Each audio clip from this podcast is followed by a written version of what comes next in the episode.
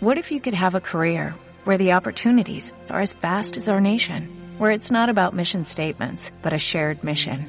At U.S. Customs and Border Protection, we go beyond to protect more than borders, from ship to shore, air to ground, cities to local communities. CBP agents and officers are keeping people safe.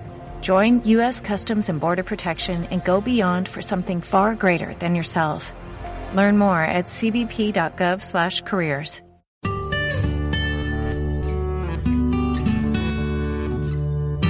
Educación respetuosa. Un programa sobre una visión de la educación basada en el amor y el respeto hacia nuestros niños y niñas.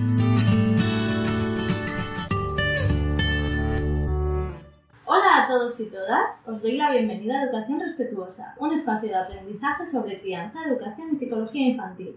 Yo soy Marta Martínez, mamá y psicóloga infantil, y conmigo está, como cada semana, mi compañera de proyecto en Educación Respetuosa, María Hola, con muchas ganas de grabar otra vez, de retomar el podcast que lo teníamos ahí abandonadito. Y septiembre es época de propósitos, casi más que enero, yo creo.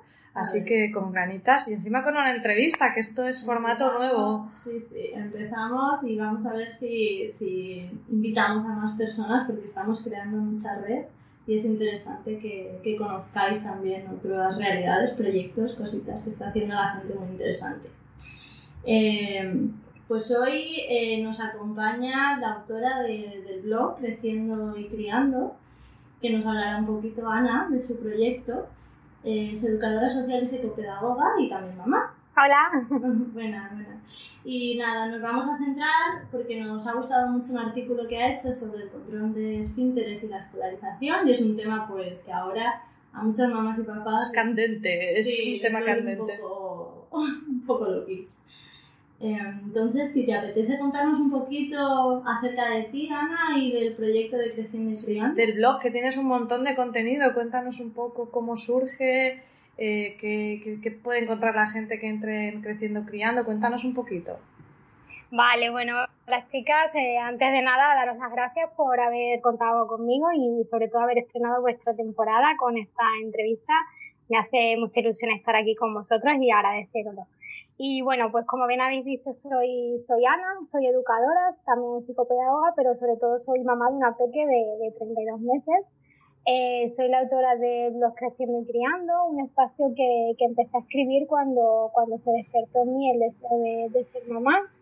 Y bueno, a lo largo de todo este tiempo pues he ido compartiendo aspectos sobre mi maternidad, sobre los primeros momentos, el embarazo, el parto, la lactancia, los primeros momentos de, de la crianza y que, que los ha ido creciendo pues también un poquito conmigo y con mi niña, ¿no? De ahí su nombre, el de crecer y criar creo que como madres pues estamos en un continuo crecimiento y como, como digo en la cabecera de mi blog, cada niño y cada niña es una oportunidad que tenemos nosotras de, de crecer con ellos para mejorar cada día y, y, superarnos. Ellos crecen muy rápido además, pero nosotras también lo hacemos con ellos. Sí, sí, y bueno, eh, siempre, siempre me han interesado los temas relacionados con la educación, con el trabajo con la infancia, con la adolescencia. Yo llevo más de 10 años trabajando con, niños y niñas y, bueno, pues es mi verdadera pasión, ¿no? Y, pero bueno, como imagino que nos pasa a todas, pues el hecho de, de ser mamá pues ha supuesto un antes y un después, ¿no? Me ha hecho también desaprender muchas, muchas cosas que tenía integradas de, de la carrera, de los estudios y, y luego pues realmente me he dado cuenta que pues eso, ¿no? Que, que he desaprendido muchas, muchas cosas y, y, he aprendido a mirar a la infancia de, de, otra manera, a mirar la educación de otra forma, también a, a cambiar la mirada de, del rol que tenemos como adultos. Y bueno, pues empecé así a interesarme un poco por, por temas de, de crianza respetuosa, de pedagogía más activa y empecé a plantearme pues otras formas de acompañar y de mirar, de mirar a la infancia. Me he formado en, en crianza consciente, me, me, he formado con vosotras dos en pedagogías activas y creación de ambientes educativos, ¿no? que además creo que, que ahora tenéis abierta la, la inscripción para las formaciones para el de pedagogías activas. ¿Me equivoco? Sí, ¿verdad? Sí, ahora vamos a empezar con la séptima edición del curso de pedagogías alternativas que es un uh -huh. poco lo que tú comentas, de coger un poco todas las pedagogías y que cada uno pueda integrar lo que mejor le encaje claro. de cada una de ellas. Y sí, empezamos ahora en septiembre, que como decíamos es época de cambios, así que... Claro. Bueno, pues sí, a todos los que nos están escuchando yo recomiendo mucho ese curso, sobre todo por eso, porque te da una visión de, de todas las pedagogías y cada uno en cada una luego pues puede, puede coger y puede integrar en su día a día, en su crianza, en su escuela, pues aquello que mejor le venga, ¿no? Eh, y entonces, bueno, Muchas gracias, que nos estás dejando muy bien. A mí me ha gustado de tu blog lo del tema de los círculos de crianza y todo eso, como que un objetivo principal es, es, quitar un poco esa soledad ¿no? de la crianza. Claro, claro, un poco. Eh, el blog también, como decía, eh, como yo he seguido formándome, pues también me ha hecho que el blog también vaya cambiando, vaya cambiando el tema, también voy descubriendo con aquello con lo que yo estoy más a gusto, me siento más cómoda hablando, lo que le puede interesar a las mamás y papás.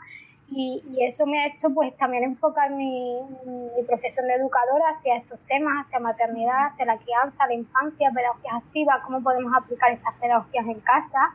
Y bueno, pues el blog también en esta última temporada así que ha, ha tomado otro rumbo, ¿no? Y también intento que sea un espacio de asesoramiento a familias sobre cómo aplicar estas pedagogías en casa, cómo crear ambientes educativos. Eh, realizo muchas propuestas de juego, de actividades en casa que podemos que podemos hacer y bueno, pues hay ahí por ahí algunos proyectos en mente y, y intentaré que esta temporada pues también se puedan lanzar algunas formaciones y demás. Y el tema del, del círculo que hablas, pues sí, es un poco el objetivo ese. Es un grupo privado que hay en Facebook, que quien quiera puede pedirme acceso, es totalmente gratuito. Y pues voy informando de todo aquello que voy subiendo al blog y bueno, también es un punto de encuentro para, para madres, sobre todo mamás, porque hablo en femenino porque la mayoría de las seguidoras son mamás. Y, y bueno, pues es un punto de encuentro para compartir, para hablar, para creo que ya somos más de 250, creo recordar haber visto la última vez y ahí estamos, ya lo que quieren ir. Sí, sí, me ha parecido muy interesante y los retos también que propones y todo eso. Está muy bien, yo recomiendo que visiten ahí tu, tu web. Luego nos dices eh, la dirección y, vale. al finalizar la recordamos. Para centrarnos un poquito en el tema que queríamos tratar, que sería el del control de esfínteres y la escolarización, ¿no? Y un poquito sería primero hablar ¿no? de, de, qué realmente es control de esfínteres y qué no es, ¿no? Como bien habla de tu artículo, que es lo primero que un poco tendríamos que tener claro para, para realmente luego los conflictos que surgen ¿no? entre lo que espera la escuela y, y lo que pasa en el niño o la niña. Vale, bueno, pues antes de nada tener claro que, que el control de esfínter es algo, parece algo sencillo, pero es algo que requiere de, de muchas cosas por parte de, del niño, ¿no? Que es un proceso madurativo que se logra cuando, cuando el niño y la niña pues es capaz de reconocer no solamente que tiene pipí o caca, cuando suelen empezar así, ¿no? Cuando ya son conscientes de que, de que están hecho pipí, eh, eh, sino que también son capaces de controlar el momento de hacerlo y, son capaces de, de, de, darse cuenta antes y esperar pues para hacerlo en el lugar adecuado, ¿no? En el que la sociedad nos dice que, ¿vale? Entonces, para lograr esto es fundamental que, que el organismo pues adquiera un cierto grado de desarrollo y de maduración. Eh, y es más, eh, hay que tener claro que es maduración, que no es aprendizaje, que yo no puedo enseñar a un niño. Mm. Que, no puedes forzar la máquina, claro, o sea, no, efectivamente. no me puedo empeñar y decir voy a enseñarle y antes lo va a conseguir. Hay un punto que es biológico que hasta que no está así el cuerpo no, no va a llegar, claro. nos empeñemos. Eso va a ser importante para luego cuando hablemos lo que te piden los coles. Pues no es claro. No, el mensaje es como que lo, lo enseñas. Claro, no entiende de estaciones del año, o sea, no, no se controla los interés en verano, no entiende de calendarios que en septiembre tienes que controlar porque empiezas el cole, no, o sea, es que yo es algo que no puedo controlar desde fuera. Y, bueno, además de, de, maduración física, el niño necesita una maduración cognitiva, ¿no? Para ser consciente de sus sensaciones de hacer pis, de caca, de avisar con antelación, de, de comprender que, que, que, el orinal es para, para hacer sus necesidades, de que los adultos lo hacemos, ¿vale? O sea, que necesita un, un nivel de desarrollo cognitivo. Si ese desarrollo no está, pues es que va a ser muy complicado. Y además de todo esto, pues también es importante el que haya un nivel de, de, maduración emocional, que a veces también esta parte se olvida mucho, ¿no? no podemos olvidar que el pañal es un objeto de apego y el niño tiene que estar preparado emocionalmente, se tiene que sentir seguro para abandonar ese objeto.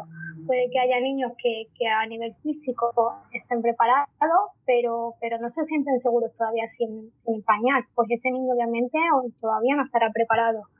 ¿Vale? Y bueno, un proceso relativamente largo, ¿no?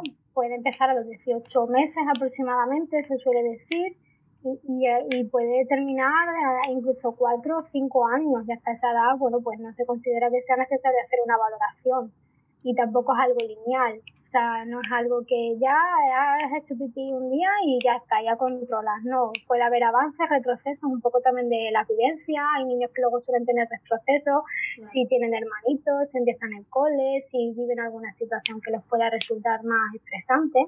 y bueno, que cada niño también tiene su ritmo, ¿no? Sí, lo de los retrocesos es algo también natural y que, que, bueno, a veces también alarma mucho, ¿no? A las mamás y los papás. Claro. Y, y es algo del, del, propio proceso del niño, o como tú dices, ¿no? De situaciones específicas eh, y, demás. Pero, ¿qué, ¿qué recomendarías tú para esas papás y mamás, ¿no? Que ahora empieza el cole y al final han decidido que le quieren, los quieren, ¿no? Quieren llevar a su hijo o a su hija al cole y tienen que acompañar el proceso. Ellos claro. van a decidir que lo van a hacer de forma externa y lo van a hacer. Eh, porque, claro, se venden mucho los entrenamientos estos ultra rápidos, ¿no? De premio y castigo o, o, o como podríamos hacer. Yo he escuchado mucho el tema este del verano para que vayan sin pañal y ellos sean sí. más conscientes si se hacen pipi o lo que sea porque lo noten más o uh -huh. no sé si va por ahí el entrenamiento ultra rápido el este. ultra rápido es ultra rápido hay algunos que dicen que en uno o dos días incluso lo pueden llegar a conseguir pero eso es como las dietas de adelgazamiento o cómo va esto es milagroso internet está lleno ¿no? de ese tipo de, de propuestas y a mí me parecen un poco alejadas de la realidad y, claro. y de lo que es la necesidad del niño pero bueno, tu opinión era por tu Claro, bueno, pues opino un poco que, que, claro, que los padres y las madres a veces tenemos muchas prisas porque nuestros niños crezcan, ¿no? Queremos que, que antes es mejor, que lo hagan todo antes que el niño del vecino, que hable antes, que ande antes, que corra antes y antes no siempre es mejor. Yo creo que lo mejor siempre es respetar el ritmo de, de cada niño, ¿no? Y sí que es cierto que a veces, pues por todas esas prisas, o también porque, bueno, quizás no todo el mundo tiene el mismo nivel de sensibilidad y ni tenemos la misma información. Si al final yo como madre recurro a internet y veo ese tipo de información, pues al final creo que estoy haciendo realmente lo mejor y no me planteo otra otra cosa, ¿no? Y, al final pues terminamos recurriendo a ese tipo de métodos de entrenamiento de los que estáis hablando, que de premios, de castigos, de eh, te quito el pañal hoy y ya no te lo vuelvo a poner por mucho que te estés haciendo pis todo el día por casa, que, que al final son rápidos, que por eso tienen su, su éxito, ¿no? Porque realmente se consigue lo que, lo que, lo que pretendemos. Pero claro, ¿dónde queda el, la vivencia del niño de todo ese proceso, no?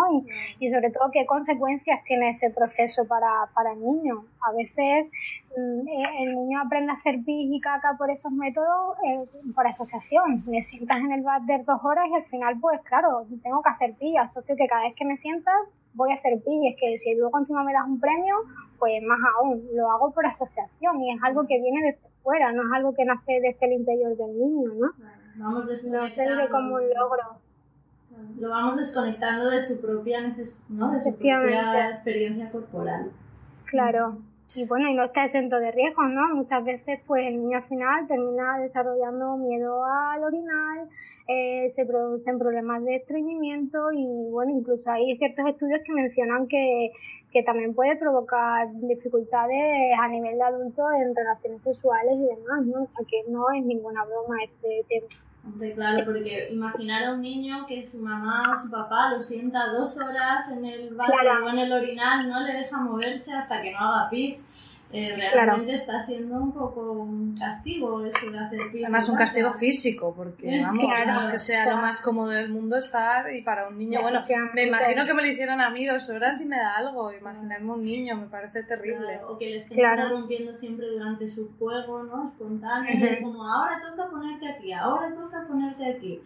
Y, y, sí que hay formas, yo por ejemplo como experiencia de mami, yo no tuve que hacer casi proceso de nada. Yo a mí simplemente ellos iban mucho desnuditos y con ir- cuando le empecé a señalizar a dónde tenían que ir a hacer el pipí, pues empezaron a ir.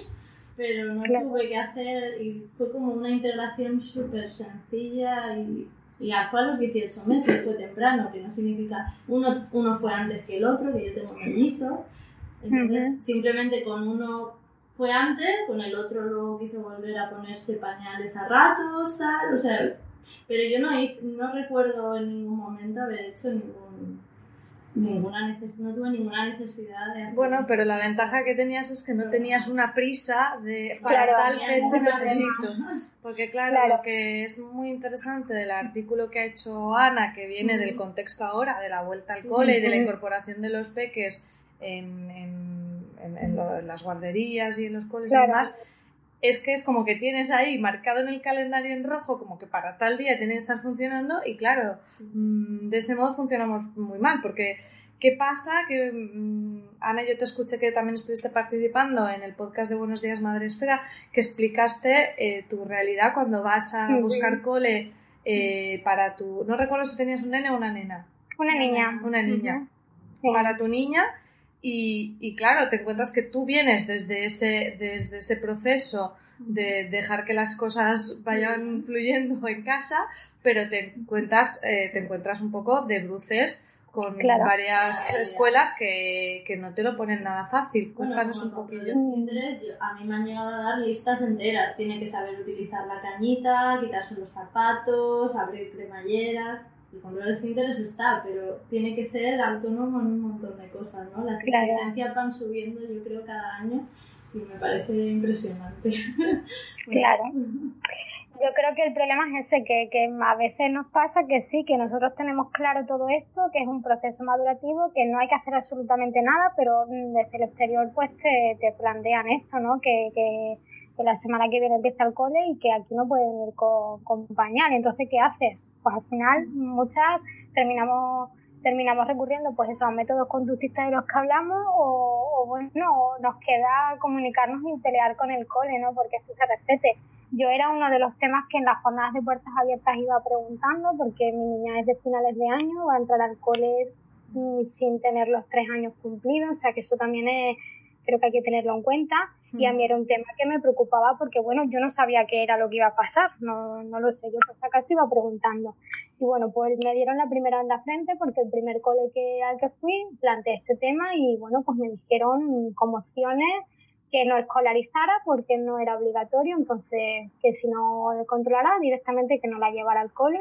Mm, cuando no sabía claro, ni mi realidad familiar, ni nada. O sea, creo que es un derecho. la solución para ellos era balones fuera y ya está. Claro, claro. Eh, luego me dijo también que, que, bueno, si no controlara, pues que la llevara sin pañal.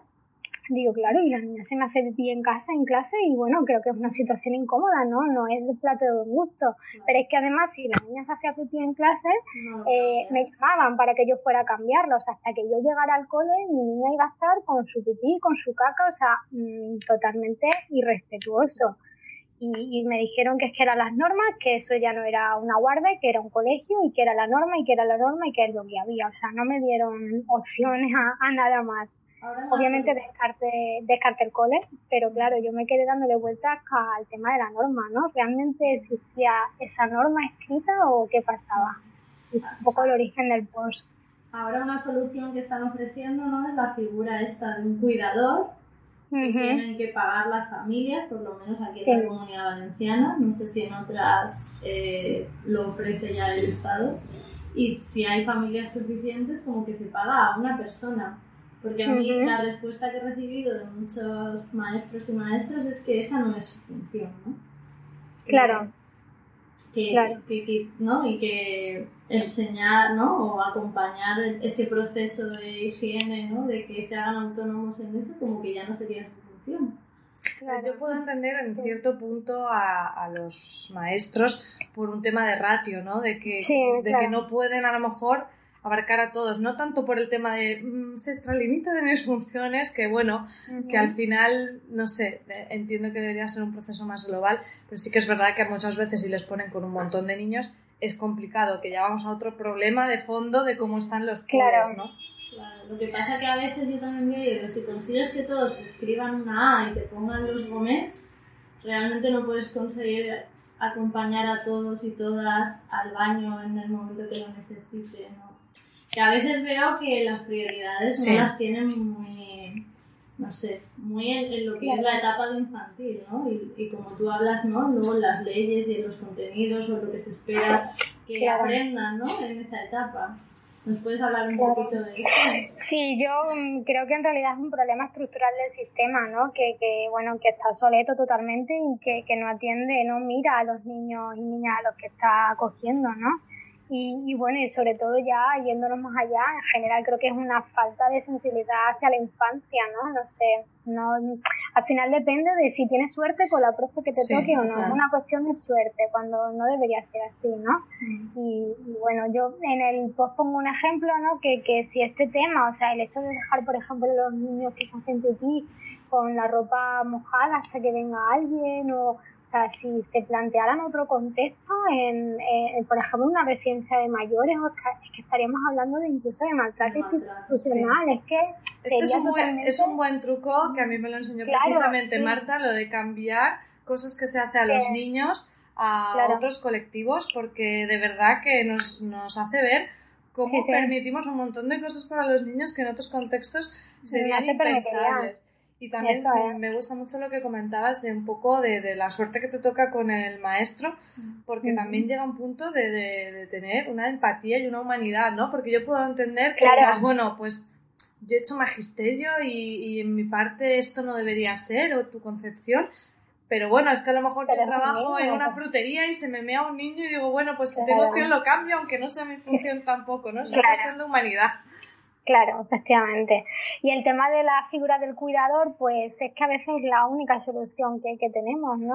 organizarte a través de las asociaciones de, padres y madres y, y pagarlo desde ahí porque, mm, o sea, creo que no debería ser así, que, que debería ser algo que el sistema contemplara porque es una necesidad y además yo a raíz de escribir el post me he dado cuenta que, que me han escrito muchas mamás que, que, están en la misma situación, o sea que realmente hay muchos niños que llegan al cole sin controlar esfínteres y es totalmente normal porque lo que os decía, hay muchos que llegan incluso sin tener todavía los tres añitos, que son muy pequeños todavía y es algo normal y el problema no está en nuestros niños, el problema está en que el sistema no atiende sus necesidades, no está adaptado a ellos. O sea, el sistema creo que debería proporcionar eso, una educación de calidad y que atendiera a esas necesidades, ¿no? Y esa individualidad, porque así está recogida en la normativa. Eso te iba a decir, Ana, que justo además vemos que es algo que es lo que sucede en las escuelas, en las escuelas en general públicas, pero que no es lo que viene desde la ley. La visión de la ley, si vamos a lo que está escrito, se acerca mucho más a una concepción como la que estamos hablando nosotros que a la realidad luego que hay en los coles. Claro, sí, sí, es así. Yo, claro, lo que os digo, me quedé con la visita a este primer cole con el tema de la norma, es una norma, es una norma, vale, digo, pues voy a buscar la norma, a ver dónde está, ¿no? Porque, bueno, y, y analicé dos leyes, he analizado principalmente la, la LOE y el Real Decreto que establece las enseñanzas mínimas de, del segundo ciclo de infantil. Luego, a nivel de mi comunidad, bueno, sabéis que cada comunidad tiene competencias, con lo cual también es interesante que veamos esas leyes. Pero bueno, ya partiendo de que hay dos leyes a nivel nacional, que nos están diciendo una norma, todas las leyes que deriven de esas, de esas otras leyes no se pueden contradecir en ningún momento. Así como lo, muchas veces nos pueden dar eso, pues papeles en los coles con, con sus propias normas internas, porque los coles luego tienen autonomía pedagógica y cada cual puede poner sus normas, pero esas normas y esos documentos que ellos tienen no pueden contradecir en ningún momento las leyes educativas que hay establecidas.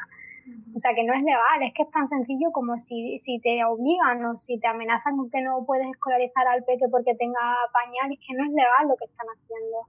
¿Vale? Entonces, bueno, pues un poco las leyes lo que dicen es eso, las leyes hablan de, de la calidad de educación, hablan de igualdad de oportunidades, hablan de la atención a la diversidad.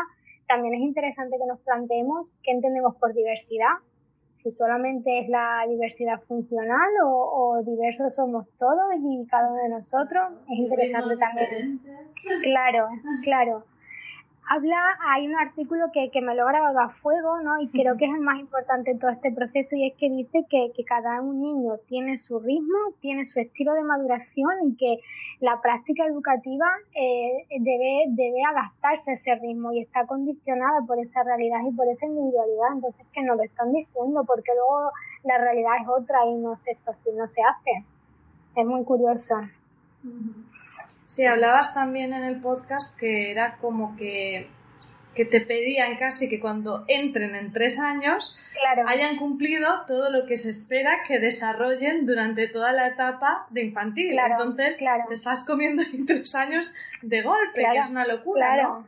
Sí, sí, sí, porque de hecho es uno de los objetivos de la etapa es que los niños progresivamente adquieran autonomía en sus hábitos de higiene, progresivamente y a lo largo de la etapa. No me puedes permitir que antes de empezar ya siquiera, pues el niño ya sepa hacer todo lo que me pides en... No tiene sentido, ¿no? Es un poco... Cogiendo la ley es un poco absurdo, de verdad.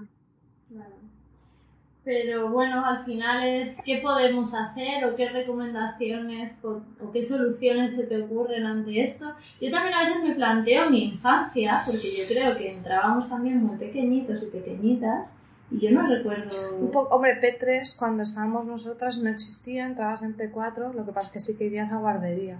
Sí, y no recuerdo yo ese esos problemas. No sé por qué tanta rigidez ahora o por qué, porque ahora lo veo como una problemática que, que la estoy viendo como muy extendida. Fíjate que mm, mi madre, eh, que ya eh, ella es mayor, ella es, es profe de infantil y ha estado en etapa de infantil, hace, ahora ya no está en infantil, está en otras etapas educativas, pero hace 30 años ya daba infantil y mi madre me dice que ya ha cambiado pañales millones de veces. Creo que antes se vivía como con más naturalidad y con menos rigidez y con menos también esta concepción de un poco de clasista, cole guardería, profe cuidador.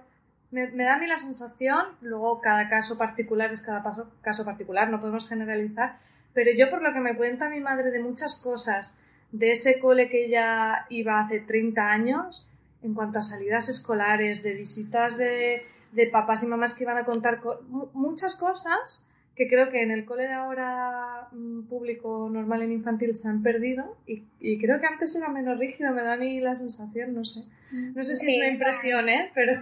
Yo me recuerdo también, es que yo me recuerdo, recuerdo niños o niñas en infantil cuando yo era pequeña de que se les escapara el pipí, no sé qué, y como que era algo normal, incluso tener una muda y... Claro, tener una muda por si pasaba, sí. la profe iba, te ayudaba, o no sé, como que no, no recuerdo que antes aquello fuera como un una problemática que ahora no eres la primera mamá que oigo, ¿no? Que es como muy generalizado. De hecho, lo de la muda en infantil, eso mi, madre me lo comentaba. Al principio de curso todos llevaban una muda para cambiarlos y, y, ya está. Y no, no sé, y a lo mejor no se usaba nunca y a lo mejor pues cuando se usaba pues ya traían otra. No sé, lo veía más flexible. Pero bueno, igual es también nuestro recuerdo de tiempo pasado fue mejor. No lo sé, no, no sé si ahí estamos pecando de eso, no lo sé.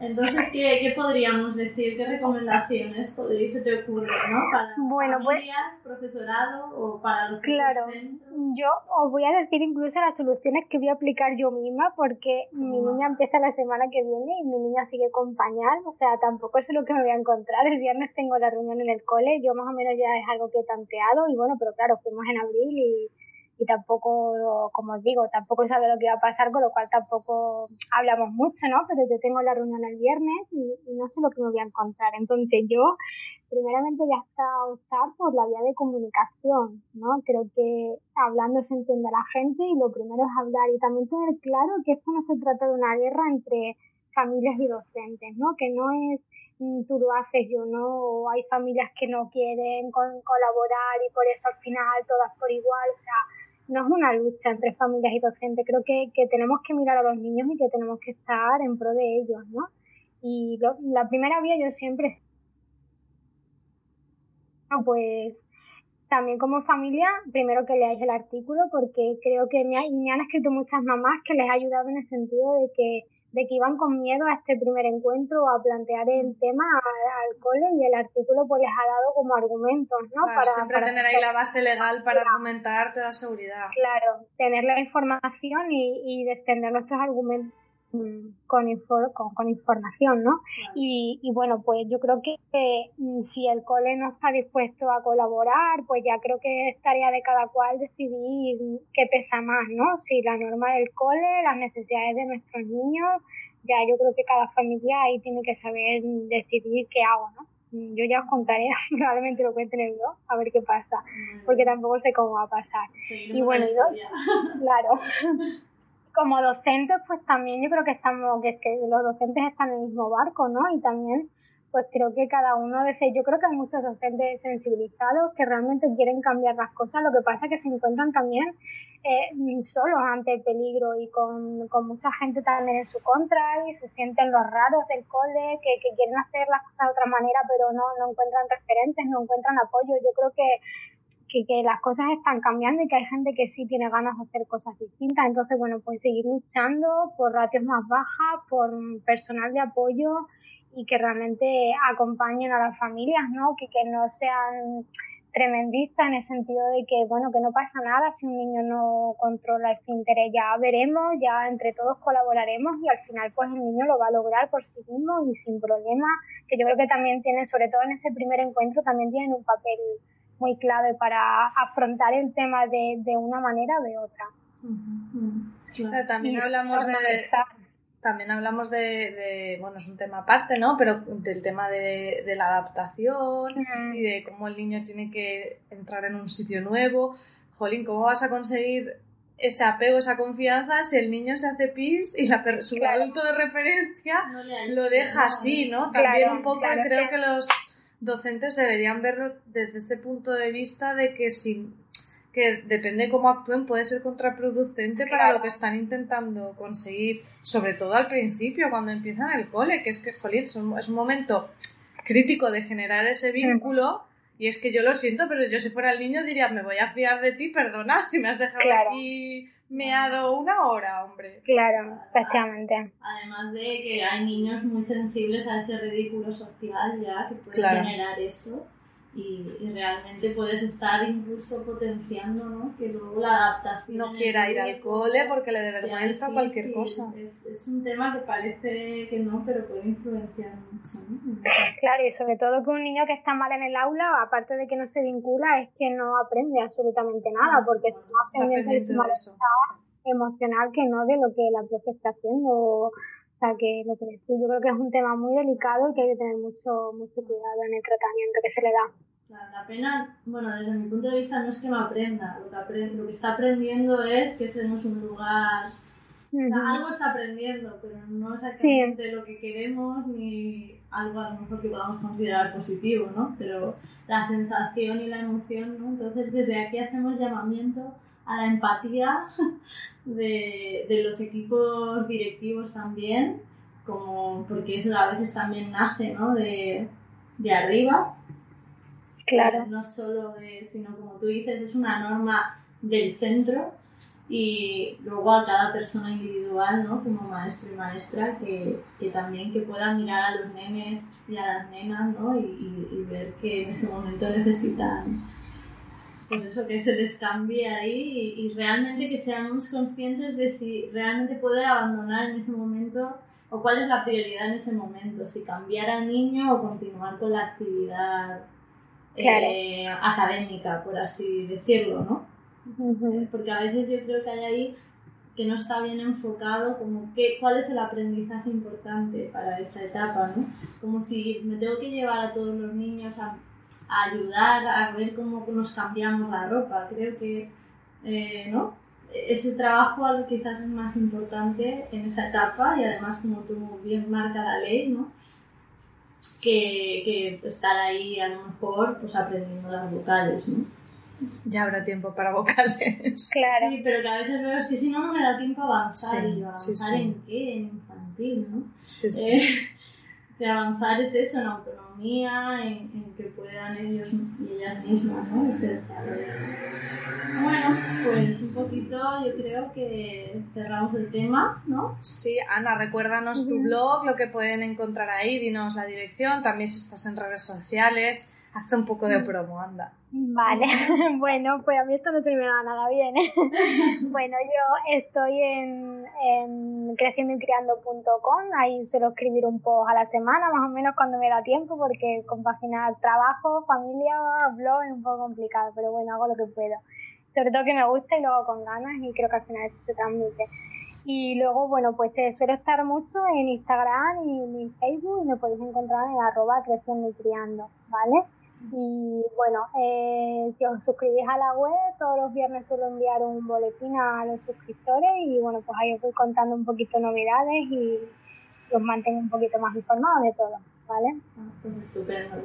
Bueno, te agradecemos mucho que hayas venido y bueno, yo seguiré la historia a ver qué te pasa este viernes ya os contaré. y cómo va, cómo va la evolución. vale, vale. Esperamos que fenomenal. Yo también lo espero. Yo voy confiada, no voy, voy confiada en el centro y bueno, es un centro tradicional, pero dentro de lo que he visto ha sido, bueno, pues lo menos malo, por así decirlo, y, y yo de verdad que creo en esa en esa colaboración, en esa comunicación y creo también hay gente que está haciendo cosas buenas y, bueno, pues yo voy confianza, confiada, ya os contaré cómo surge todo. Eh, ir en son de paz, ¿no? Y, y sí, la yo creo que es, es, la mejor opción.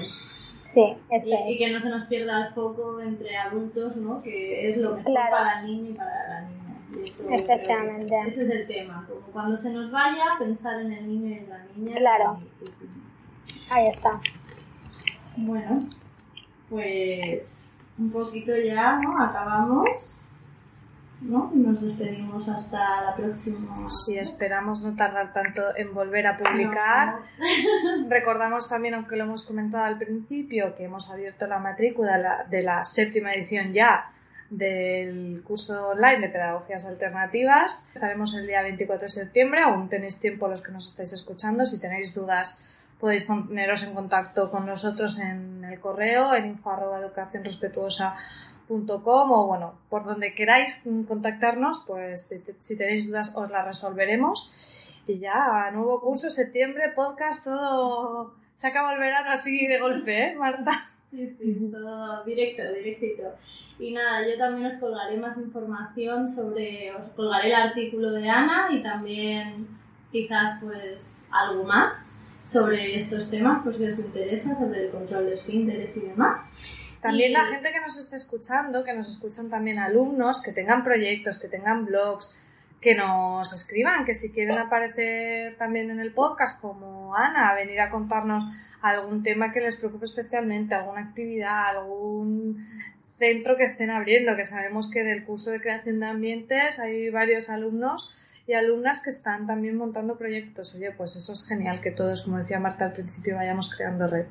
Claro. Así que aceptamos sugerencias, comentarios y recomendaciones por ahí también que difundáis y para gente que le interese el contenido, pues también nos ayuda. Y, yo creo que ya está. Muchas gracias por, por escucharnos y que paséis un feliz día. Hasta luego. Hasta luego.